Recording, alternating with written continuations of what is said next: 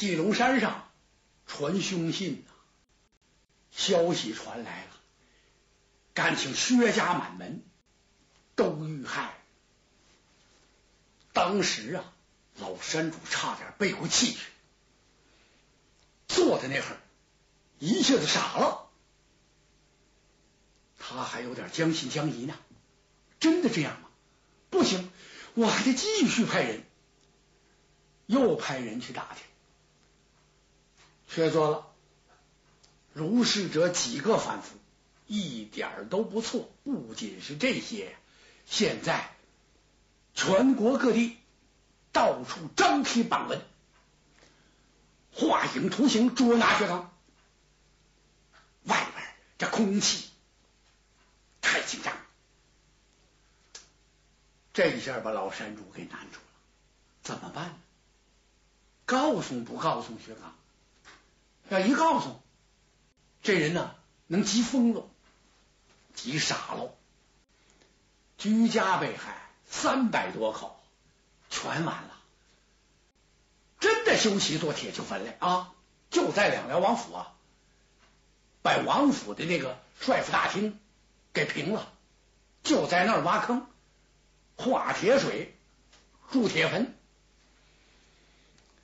而且就在那坟前给立了一桶碑，以示纪念，不是宣布罪证。哎，他做的什么事，让了这个孽子薛刚在华灯会上踢死太子，惊崩圣驾。哎，现在谁当政？武则天，那能放过薛刚吗？你说你不告诉他，那这事情一直这么隐瞒着，这怎么得了？父子三人为了这一件事是寝食不安，大研究了好几天，最后啊做了决定了，暂时还是不告诉为好，待机行事吧。多着薛刚一问，多着是说派去的人探消息的人还没回来呀。哎，就是千方百计哄着薛刚，哎，让他呀能在这安下心来住下来，就算不错了。薛刚呢，狠着命的练功，他真想啊，向那位公子好好的请教请教这个剑法，哎，学一学，自己也长点本事。老山主告诉他，哎，这会儿。您什么都可以，就一切都自由，随便，但有一样，只有两个地方不能去，一个是呢后寨，后寨就是这个那公子居住的地方，也就是说吧，是季小姐的绣楼；一个是后山，这后山不能去，怎么后山呢？住着一位艺人。这艺人会干什么呀？是会耍呀，会唱啊，会什么？不是那个意，奇异的意，很特殊的这么一个人。最好呢，不要让他发现了你，你也不要去惊动人家。薛刚通情达理，哎，既然人家有这话，你就别去呗。怎么那有深沉呢？不管怎么说，是三绝主啊，嗯。就等这个消息，怎么这长安消息就来不了呢？他真想自己去一趟，但是不好贸然提出我自己去。你自己去，这不是简直送命一样吗？根本也行不通啊！这玩意儿什么都怕日子长，日子一长了之后，他就闷倦的很。就这么这个地方，也没有什么娱乐和消遣，哎，自己这这就没事就这么傻练，这不行啊！有一天吃完饭之后呢？哎，信了油缸，溜溜达达的，顺着山区小路，也不怎么三转两转，转到山后边来了。哎呦，薛刚一看不好，怎么？赶快走！因为叔叔有话，最好啊，这个后山不要去。你看这没事，我怎么怎么了？这是这是神差鬼使，岂有此理！转身要走。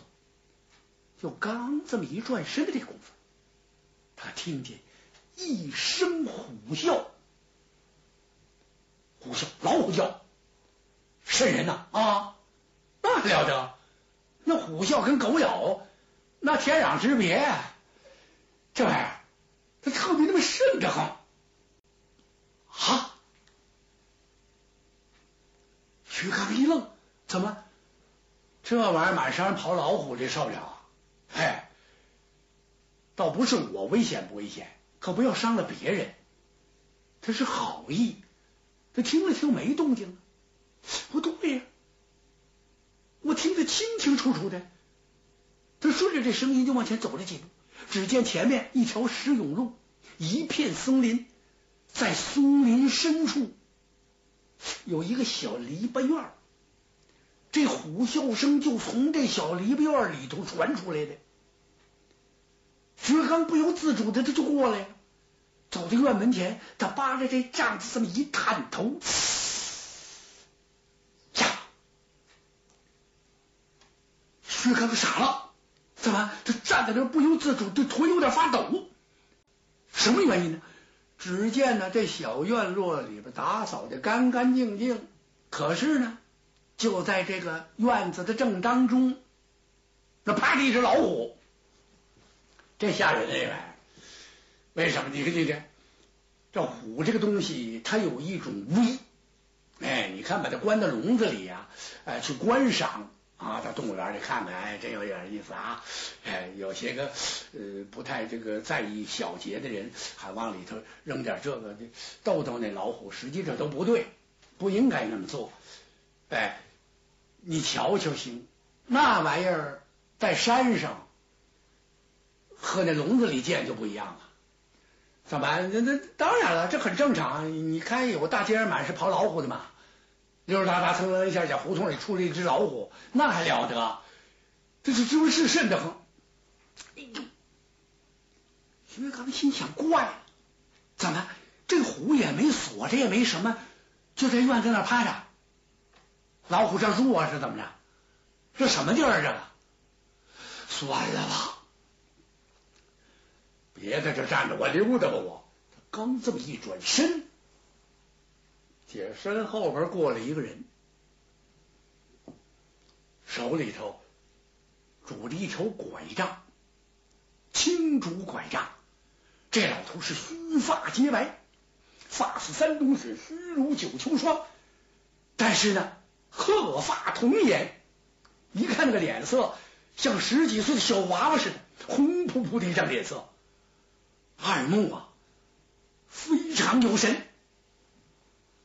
这老头就站在薛刚的身后。哎，娃娃，娃娃呀啊！人家那么大岁数，可不管他叫娃娃吗？你是从哪里来？啊，怎么走到我这儿来了？不怕，我的看家虎伤了你。哎呦！薛刚心里直打鼓，怎么回事？感情那老虎是给老头看家呢？好嘛，这位这位大概是山神爷，好像是没让老虎给看家呀？啊，老丈，实不相瞒，我是误走此地，呃，多有得罪。说着，他要走，慢来慢来。啊！薛刚一愣，怎么人家不让走了？心说：“你这什么地方啊？来了就不许走了？”哼，娃娃，我看你面有杀机，脸上带一股子杀气，你不是此地人吧？哟呵，徐刚暗吃一惊啊，心说：“这老头会相面，算过命吧？”哈哈，老人家，我确实不是此地的人士。你家住哪里？家住长安。哦，老人家点了点头啊。你是薛家的后代？呃，这个薛刚急了，怎么？他怎么认识我？不要如此。既然到我这儿来了，那么不妨小坐片刻。再走也不迟，过来，过来，过来。说着，老人伸手拉了薛刚这么一把，要不拉这一把还好点就这一把呀，可了不得了。怎么？薛刚就觉得自己这身体呀，变成四两棉花了，轻飘飘的，一喝，就跟过来了。哟，他暗打个冷战，心说：这这老汉怎么这么大的力气啊？坐下来，坐下来。就在这小院旁不远处，有几块条石。看来老人是经常在这坐着品茶、下棋、休息。哎，他等老人家坐下，薛刚这才敢落座。哎，很懂礼貌，老头挺高兴。哎呀，三绝主薛刚啊，坏了！薛康一想，我这点底下人全知道，看情啊，老人家您尊姓大名？呃，不必多问，你我还是有些缘分呐。啊，本来去年老夫就应该离开此处，嗯，为了等你呀，在这整整多住了一年。薛刚越听越糊涂，怎么神了？等我？您准知道我在长安闯祸啊？准知道我们家摊成这事儿？这不怪了吗？这不是？他没敢犟嘴。老人家那么大年纪了，让他说吧。这老头说话很有意思，还算是等到了你了。哈。本来呢，这东西我应该给你送到长安城，哎，我年纪大了，我不愿意呀。这个久染红尘，这是哪乱糟糟的地方？这这这人多就啊很杂乱，我就那些地方我都不愿意去，所以一直就住在这里。今天呢，总算等到你了，不妨。你就经常到我这儿来坐一坐啊！我呀，教给你点本领，这可太难得了。薛刚诺诺应承啊，多谢老人家指教。他挺身站起来，跪倒在地，磕了一个头。老头好一点都没客气，哎，就在这受着，嗯，磕头，磕头就磕头。好，每天。你就这个时间到这儿来，尽量不要被他人所知，就是别人最好不知道，就别说。薛刚答应了，从此他算跟这位老翁啊结识了。每天他还真来到这儿，老人家就用手中这竹杖指点他这么几招。好，薛刚是敬了高人了，一晃啊。两个多月过去了，侥幸的是什么呢？山主没发现，薛刚挺高兴。哎，季叔叔根本就没过问。其实啊，这点薛刚可有点自作聪明了。怎么？您想啊，您吃完了饭，甭管刮风下雨，总往后山溜达，人能不知道吗？不过没说而已呀，就没告诉。忽然这天练完了功之后，老人拿过点东西来，一个大个的包裹，往这这么一放。薛刚不知道是什么呀，老文痴，啊，这是什么呀？这是送给你的东西，你不妨看一看。